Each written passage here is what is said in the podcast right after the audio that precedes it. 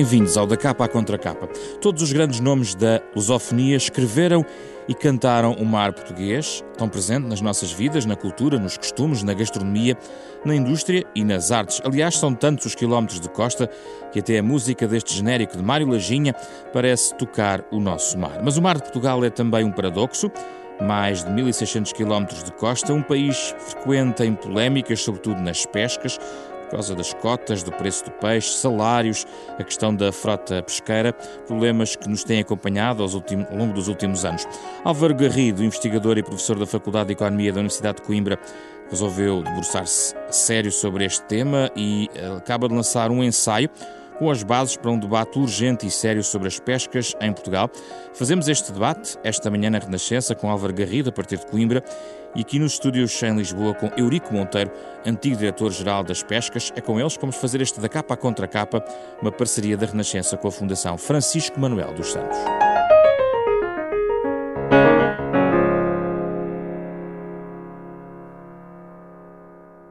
Bem-vindos, obrigado pela vossa presença. Álvaro Garrido, mais longe aqui do nosso estúdio, e eh, Eurico Monteiro aqui à minha frente, obrigado pela vossa disponibilidade. Álvaro Garrido, começo por si, porque é o autor uh, do livro. Uh, há uma parte interessante que, que, traremos certamente este debate, que tem a ver com os dilemas e os desafios um, para o presente e para o futuro, mas vale a pena puxar o filme atrás e perguntar-lhe algo. Bom, eu vou puxar até à Expo 98, porque pela leitura do seu livro parece ter marcado uma alteração na forma como nós vemos o mar e provavelmente por arrasto também as pescas, tendo em conta o nosso passado uh, e a herança que se recebeu em termos de discurso sobre as pescas em Portugal. O que é que mudou uh, há 20 anos uh, na percepção do, sobre esta matéria? Olá, muito obrigado pelo convite. Cumprimento o Dr. Ico Monteiro, cumprimento a si e os ouvintes. Na verdade, este balanço da Expo 98, que faz agora 20 anos, é muito oportuno também para entender as pescas e as políticas do mar em sentido mais amplo. Na verdade, a Expo 98 marca uma tentativa parcialmente conseguida, creio, de viragem nas políticas do mar e no entendimento uh, do próprio uso dos recursos oceânicos.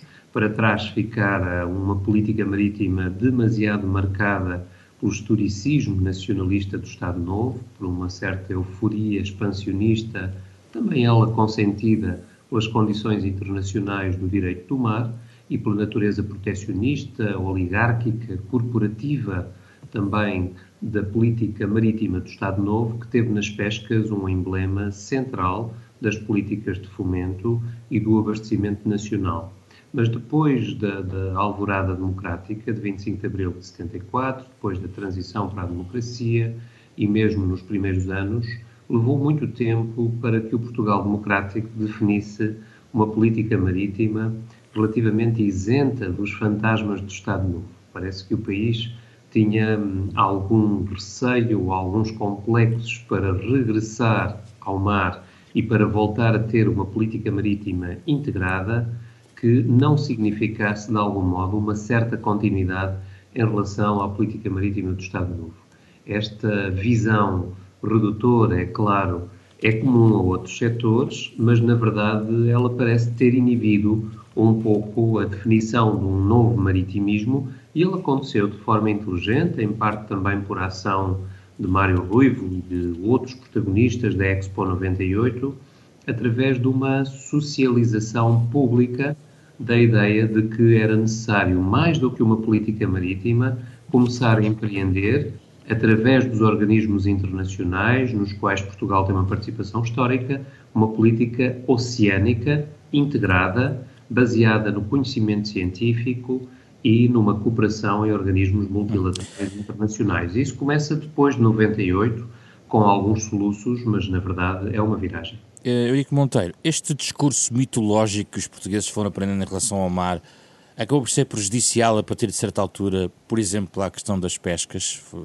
uma espécie de parente esquecido, provavelmente, em relação ao discurso sobre o mar. Qual é a sua avaliação, olhando para trás, eh, como somos portugueses e a forma como olhamos o mar, historicamente?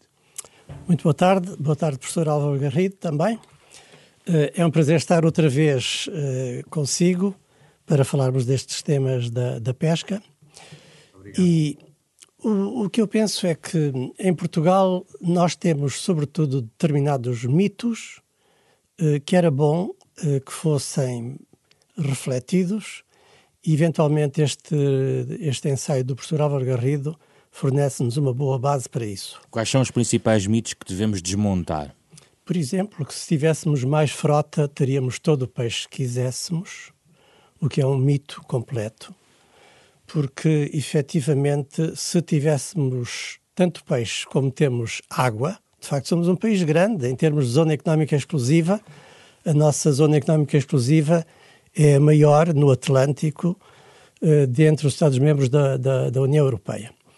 Mas acontece que estamos numa zona de transição que é relativamente pobre em quantidade de peixe, rica em variedade e em qualidade. Temos, de facto, bom peixe e sabemos cozinhá-lo. Por isso, os turistas e os portugueses são todos nos apreciadores, procuram. nos procuram. Mas, de facto, em termos de abundância, uh, somos relativamente pobres. Um pouco mais a sul é bastante melhor, Marrocos, um pouco mais a norte é bastante melhor. Estamos numa zona de transição que em termos de quantidade, de facto, não é uh, propícia. Uh, isso fez com que Portugal, sem grandes condições técnicas, se lançasse, por exemplo, na epopeia do bacalhau. O que é que os nossos pescadores iriam fazer para a Terra Nova se houvesse bacalhau ou se houvesse peixe em quantidade aqui nas nossas águas? Portanto, não é por falta de frota que nós não produzimos. Não produzimos porque as quantidades eh, de estoques nas nossas águas são relativamente reduzidas e nunca fomos autossuficientes nesta matéria. Eh, basta dizer-lhe que vi isto há dias, por exemplo, o déficit eh, de, de consumo de pescado que é calculado para vários países, nomeadamente para a União Europeia, Portugal, se vivesse das suas próprias capturas, teria de parar o consumo de pescado no dia 5 de maio. Este número também não nos deve arrepiar, porque não é muito diferente daquilo que acontece noutros países da União Europeia. O déficit pesqueiro em Espanha terminaria no dia 26 de maio e a nível da União Europeia, 9 de julho. Portanto, a Europa, no seu conjunto, é deficitária. E nós, portugueses, somos altamente deficitários, primeiro por essa razão que já lhe indiquei, que as nossas águas não são suficientemente ricas.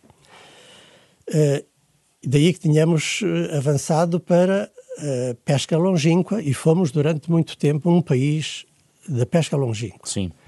Com a criação de zonas económicas exclusivas por vários países, que permitiram que os Estados costeiros se apropriassem dos recursos vivos e não vivos até uma faixa de 200 milhas, Portugal perdeu muitos dos seus pesqueiros uh, tradicionais. Deixe-me deixe uh, parar aí nessa Faz reflexão, porque me interessava, Faz porque lembrar que essa criação, uh, Álvaro Garrido, da Zona Económica Exclusiva, é de 77, é a Lei 33 de 77, é uma das mais extensas da Europa e percebe-se claramente pelo seu livro, porque resume, no fundo, os debates sobre esta matéria, que é o mesmo debate há 40 anos ou seja, como explorar, como fiscalizar, como regular, o que podemos fazer com esta zona económica exclusiva. Parece um, um dilema ou algo que foi criado e que nós estamos constantemente a tentar perceber o que fazer com esta zona económica exclusiva. Parece sempre tudo insuficiente no plano do discurso, Álvaro Garrido. Precisamente, a criação da Zona Económica Exclusiva Portuguesa, pela Lei 3377 de 28 de maio, logo ali a seguir à Constituição Democrática de 76, é, é um marco geoestratégico e é uma medida de política externa central na história do Portugal democrático. Muitas vezes é olvidado, aliás, é um facto pouco conhecido dos portugueses em geral e que ajuda muito a compreender a viragem geoestratégica de Portugal após a descolonização e um processo de nova atlantização que está relacionada também com o regresso a uma condição de Estado costeiro. E, e, na verdade, essa lei, vertida no direito interno em 77, eh, definia basicamente que Portugal passava a ter uma zona económica exclusiva de 200 milhas náuticas e passava a ter um mar territorial de 12 milhas náuticas. Mas os dilemas da altura são os mesmos de hoje. Os dilemas são muito semelhantes, porque quando consultei relatórios da época, Uh, Portugal, podemos afirmá-lo sem exagero, que teve alguma dificuldade em saber o que fazer com aquela zona económica exclusiva.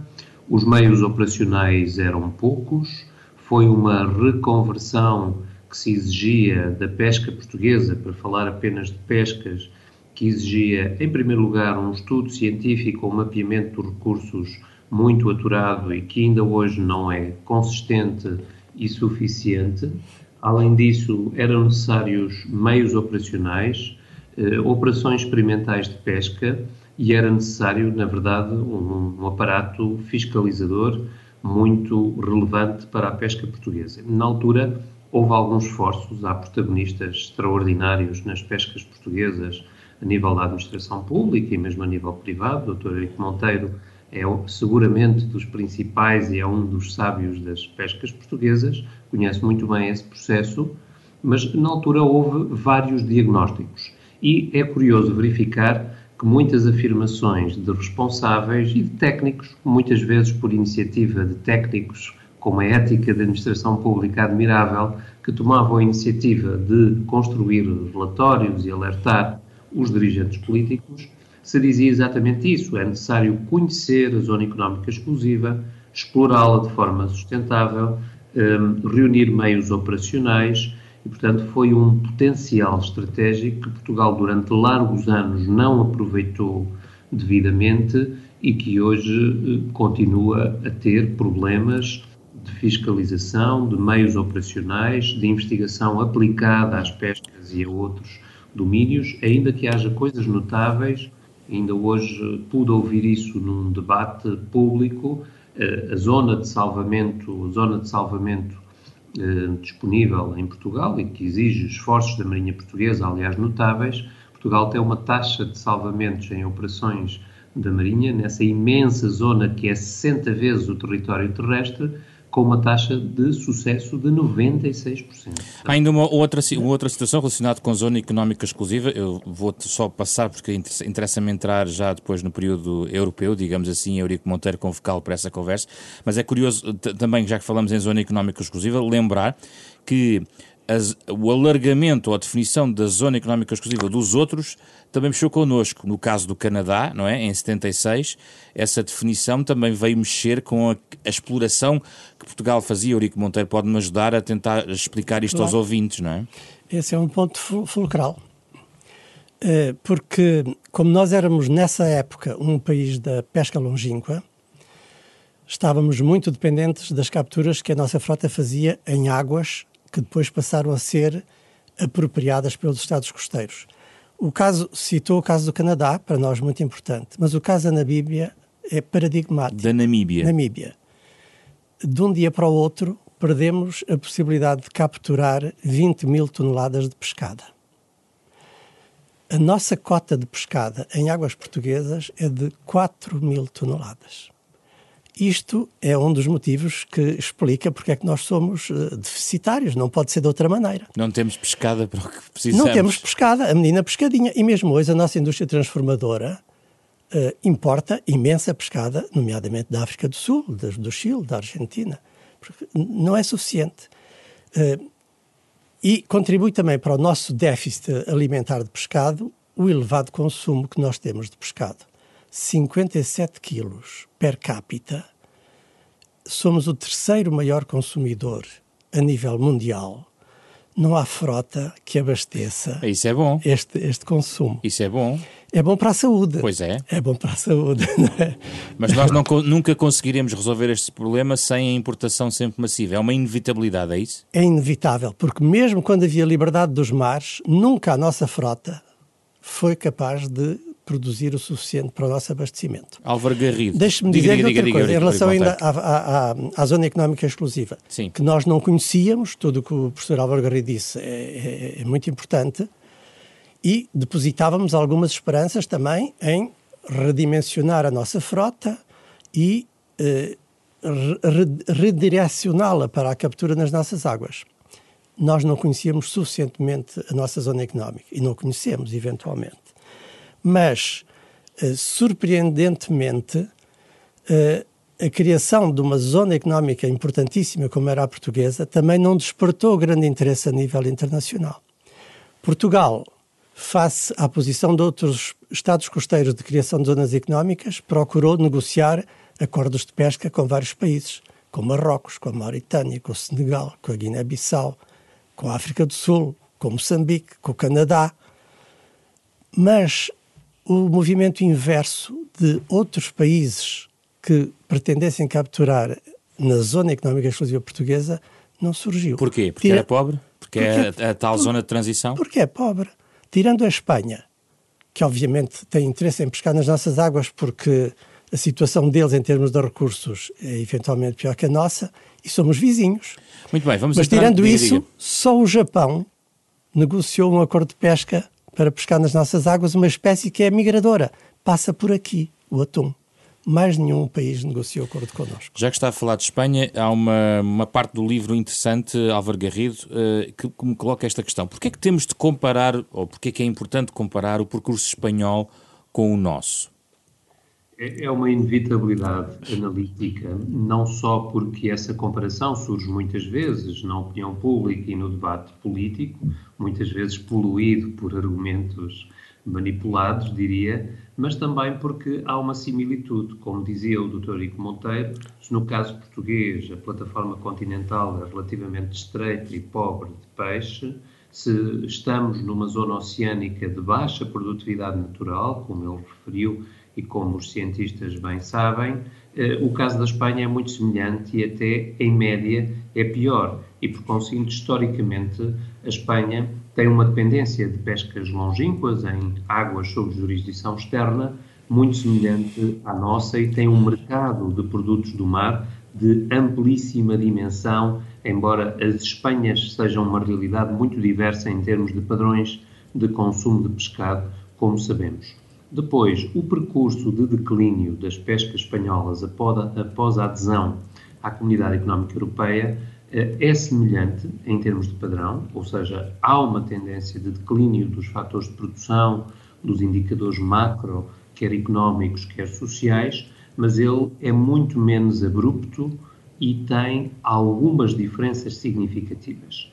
E as razões dessas diferenças começam por se encontrar dentro do próprio franquismo, ou seja, depois dos chamados planos de estabilização económica, que foram liderados pelos tecnocratas do, Opus Dei, a partir de 59, 60, a Espanha moderniza muito as pescas, há uma, um investimento público e privado de grande escala com companhias de larga escala, basta lembrar o caso da Pesca Nova, que é uma multinacional que nasce com rasgado apoio do próprio regime franquista nos anos 60 e a quando da mudança do direito mar, a Espanha acompanha a nossa, a nossa tendência, a Zona Económica Exclusiva Espanhola de 78, logo a seguir aos, aos pactos de, de transição, portanto é muito semelhante, mas eh, a Espanha adapta-se melhor por várias razões à nova ordem internacional, sobretudo ao impacto da adesão à Comunidade Económica Europeia. Deixe-me parar agora aí, porque Eurico Monteiro nos pode explicar melhor a intransigência espanhola na negociação uh, para a entrada da Comunidade Económica Europeia, porque aí tivemos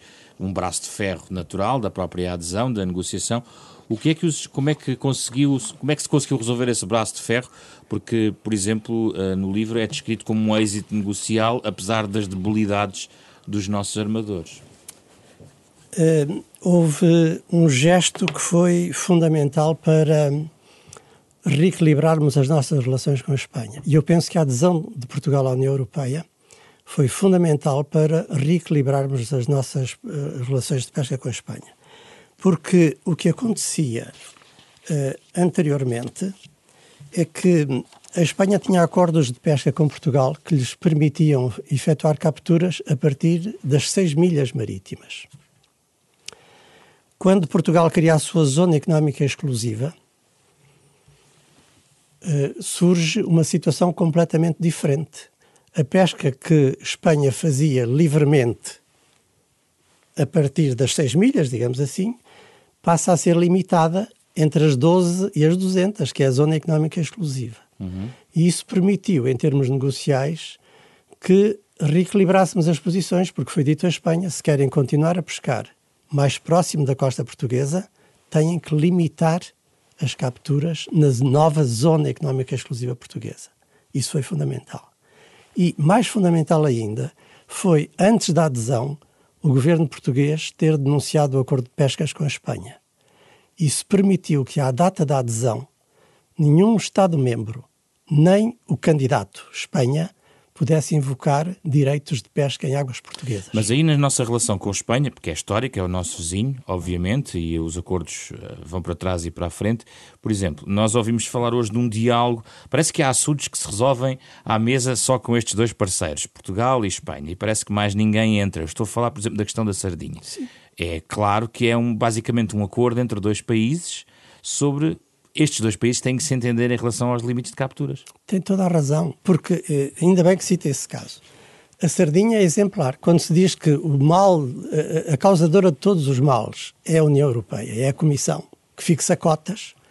O caso da sardinha, Portugal e Espanha conseguiram que sempre este recurso, que só interessa na realidade a Portugal e Espanha, só existe nestas águas.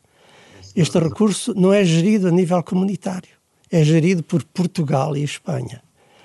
E isto é muito interessante porque uh, vemos uh, o resultado. Não, não estou a insinuar que o estado atual do recurso depende da gestão que foi feita, mas estou a insinuar que o que acontece noutros estoques também não tem a ver exclusivamente com culpas da Comissão Europeia. Portanto, Portugal e Espanha gerem, em primeira mão, o recurso sardinha. Fixam as cotas e propõem a Bruxelas e fazem uma negociação para o acerto final.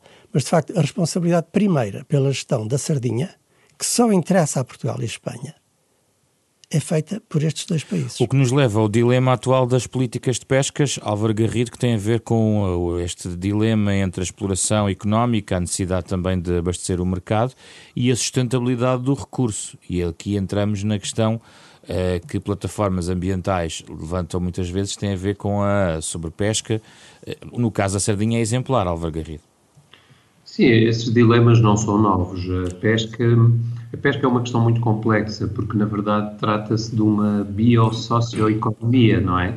Portanto, os recursos são móveis, são finitos, não são esgotáveis e os modelos de regulação andaram a acertar desde o século XIX. Portanto, Há muitas teorias que começaram a ser elaboradas ainda no século XVIII por iluministas, no século XIX pelos naturalistas, médicos zoologistas. Depois da Segunda Guerra Mundial foi criada uma burocracia das pescas com organismos multilaterais a que correspondem hoje os organismos eh, regionais das pescas e a política comum de pescas acomodou articulações eh, positivas, a meu ver, positivas e globalmente consistentes com essas organizações regionais.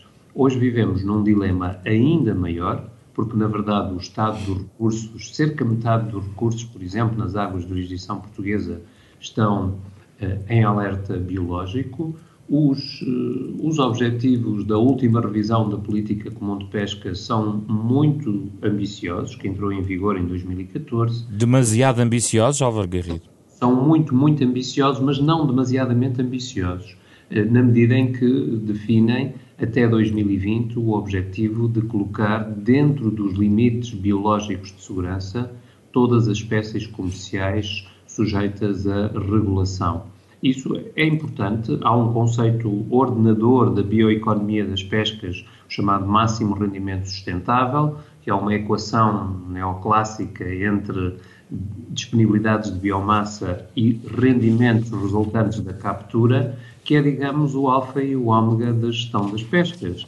E nesse equilíbrio, para esse equilíbrio hoje concorrem muito mais do que há uns anos atrás, através de uma ética comportamental crescente que é necessário assinalar os agentes eh, da pesca que estão cada vez mais familiarizados com, este, com estes conceitos que emanam da política comum de pescas e de outros organismos regionais com os quais eh, Portugal tem tratados de direito público. Eurico Monteiro, qual é hoje o grande dilema ou quais são as linhas que gostaria de deixar aqui em relação aos grandes desafios das pescas hoje em dia, agora que estamos a falar?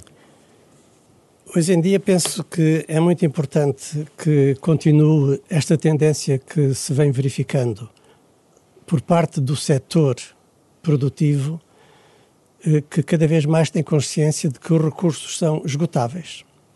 Contrariamente ao que já se pensou no, no passado, não é? Mas de facto os recursos são esgotáveis e, portanto, há que fazer pescas que sejam sustentáveis.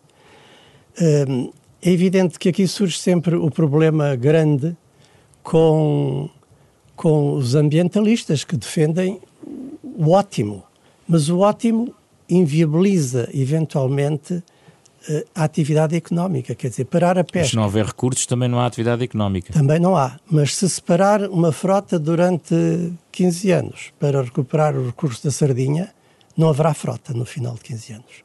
Portanto, os decisores políticos têm sempre este papel ingrato de ter que encontrar um ponto de equilíbrio que garanta alguma sustentabilidade, o máximo de sustentabilidade, mas que garanta alguma rentabilidade em termos económicos e que permita certos equilíbrios sociais, que é fundamental Mas falou no 5 de maio como a data a partir do qual nós já não temos, no fundo, eh, se, recursos, é isso? Se a nossa frota, se vivêssemos da nossa frota. exclusivamente da nossa frota. Portanto, Mas acontece com os outros países, como lhe disse também. Sim. Mas é, é impossível puxar mais para dezembro, o provável é que vá cada vez mais para janeiro, essa data.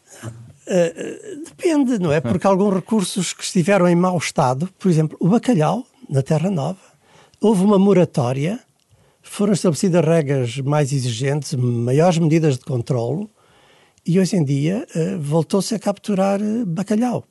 Portanto, as medidas de controlo e a consciencialização do setor são fundamentais. Em termos de controlo, deixe-me dizer-lhe uma coisa que também a maior parte das pessoas não, não, não conhece, eventualmente, o controle da atividade de pesca por satélite foi um processo desenvolvido em Portugal com fundos comunitários. As caixas azuis que permitem que nós, em Lisboa, saibamos onde é que os nossos navios estão a pescar, em que zonas, a que velocidades, é um sistema português. Estamos mesmo a acabar o nosso programa, mas uma última questão ao Vargarrido, porque não podia falhar este ângulo da nossa conversa e é um, puxar um pouco atrás, mas é, também tem a ver com, não sei se são mitos, mas algo que é preciso clarificar em relação àquilo que foi o abate das frotas a determinada altura. No seu livro escreve que as perdas foram sobretudo no plano laboral no plano do uh, trabalho. Mas a verdade é que esse momento, esse abate de frotas que aconteceu uh, no século passado, nas últimas duas décadas do século passado, tem sido vistas também como um momento decisivo que fragilizou ainda mais o setor das pescas.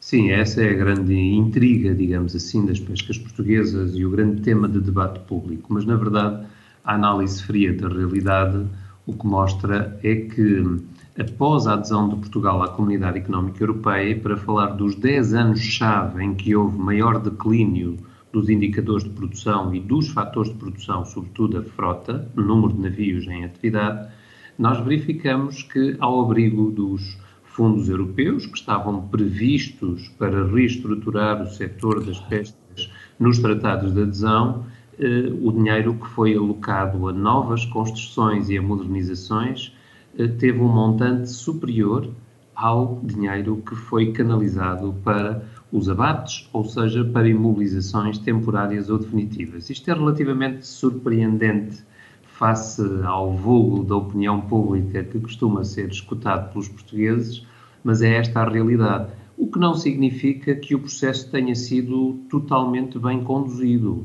Isto deixa supor, é uma outra coisa que, aliás, é comum a diversos setores da, da economia portuguesa, que é o facto de nós não ter, termos feito uma reforma atempada e uma reestruturação do setor que era absolutamente indispensável. E, nesse sentido, a política comum de pescas, peço desculpa, eh, induziu uma reforma de, de fora para dentro demasiado abrupta e eh, com impactos sociais aí sim bastante negativos. Num minuto gostava de ouvir uh, que sugerem para ler ou para pesquisar mais sobre este tema das pescas. Comece por si, Eurico Monteiro. Bom, eu poderia sugerir algum dos muitos livros do professor Álvaro Garrido, não é? O Estado Novo e a Campanha do Bacalhau, Henrique Tenreiro, uma biografia política e muitos outros. Mas vou citar dois, se me dá licença. Um, mais técnico, tem a ver com uma publicação da Assembleia da República, chama-se Os Capítulos da Adesão, São 20 capítulos ao longo dos quais se analisam todos os setores que foram negociados durante a nossa fase de, de, de negociação e, e, tem um capítulo que, que, é da minha autoria sobre as pescas. Portanto, sobre a fase de negociação, eh, aconselho a leitura dos capítulos da adesão que foi publicado em 2017. Portanto, é um livro recente. Deixando eh, aspectos eh, puramente técnicos e a sugerir uma outra leitura, mas tem a ver com a pesca praticada de um modo em que nós, portugueses, algo, também estivemos envolvidos. A pesca do bacalhau nos anos 60 uhum. ainda era feito em Doris, um homem num barco pescando à linha. É disso que trata o velho e o mar. E se, se me der licença, Hemingway, se me der licença, eu iria ler só uma pequena passagem para abrir o apetite dos nossos, dos nossos ouvintes. É um livro com, que nos sensibiliza seguramente a todos com a sua leitura. Eu reli-o ontem, antes de, de, de, de gravarmos, e, e, e, leio então um, um, um parágrafo. É um velho pescador que está no seu barco sozinho, lutando para capturar um peixe enorme há vários dias e noites, e diz: Tu estás a matar-me, peixe, pensou o velho mas tens todo o direito. Nunca vi uma coisa maior, ou mais bela, ou mais serena, ou mais nobre do que tu, meu irmão. Vem e mata-me. Não quero saber qual de nós mata. Agora, pensou o velho, estás tu a perder a cabeça. Não deves perder a cabeça, não a percas. E aprenda a sofrer como um homem ou como um peixe. Uh, Álvaro Garrido, as suas sugestões. Tenho várias, mas queria deixar uma, talvez seja um pouquinho juiz em causa própria, mas acaba de ser editado um livro fantástico que é bom que não escape às pessoas que gostam do mar ou querem saber mais sobre ele. Um livro de John Mack, O Mar, uma História Cultural, cujo prefácio à edição portuguesa foi feito por mim. É uma edição da Book Builders, com o apoio do Museu Marítimo de Ilhavo e é um livro fascinante, muito inspirador, uma história cultural do mar é a partir de um empreendimento eh, editorial impressionante. Este livro foi publicado em 2012 na Grã-Bretanha, já saiu em Itália também, saiu agora em português, uma tradução de Sara Damopoulos, e é um livro muito inspirador sobre a cultura do mar, que tem vários capítulos muito desafiantes, os navios como sociedades, como microsociedades, a estética da navegação, a Literatura do Mar. É um, um livro que tem um certo viés do maritimismo vitoriano, britânico, digamos assim, é o índico, sobretudo, que aqui está. Muitos exemplos sobre a história portuguesa também, mas numa altura em que nós temos um, protagonizamos um reenlace com o mar que é eminentemente tecnocrático, eu penso que este livro é muito interessante para dar espessura a esta relação histórica umbilical que Portugal tem com o mar e que se pretende seja uma relação de futuro. Obrigado, Álvaro Garrido e Eurico Monteiro, pela vossa presença no Da Capa à Contra Capa, um programa da Renascença, em parceria com a Fundação Francisco Manuel dos Santos. Pode ouvir sempre às nove e meia da manhã de sábado, também em podcast ou em rr.sap.pt, sempre acompanhados pela música de Mário Lajinha, autor do genérico deste programa. Eu sou José Pedro Frazão, produção de Ana Marta Domingos, o apoio de Carlos Vermelho e André Peralta. E na próxima semana voltamos para outros temas, para a nossa conversa semanal.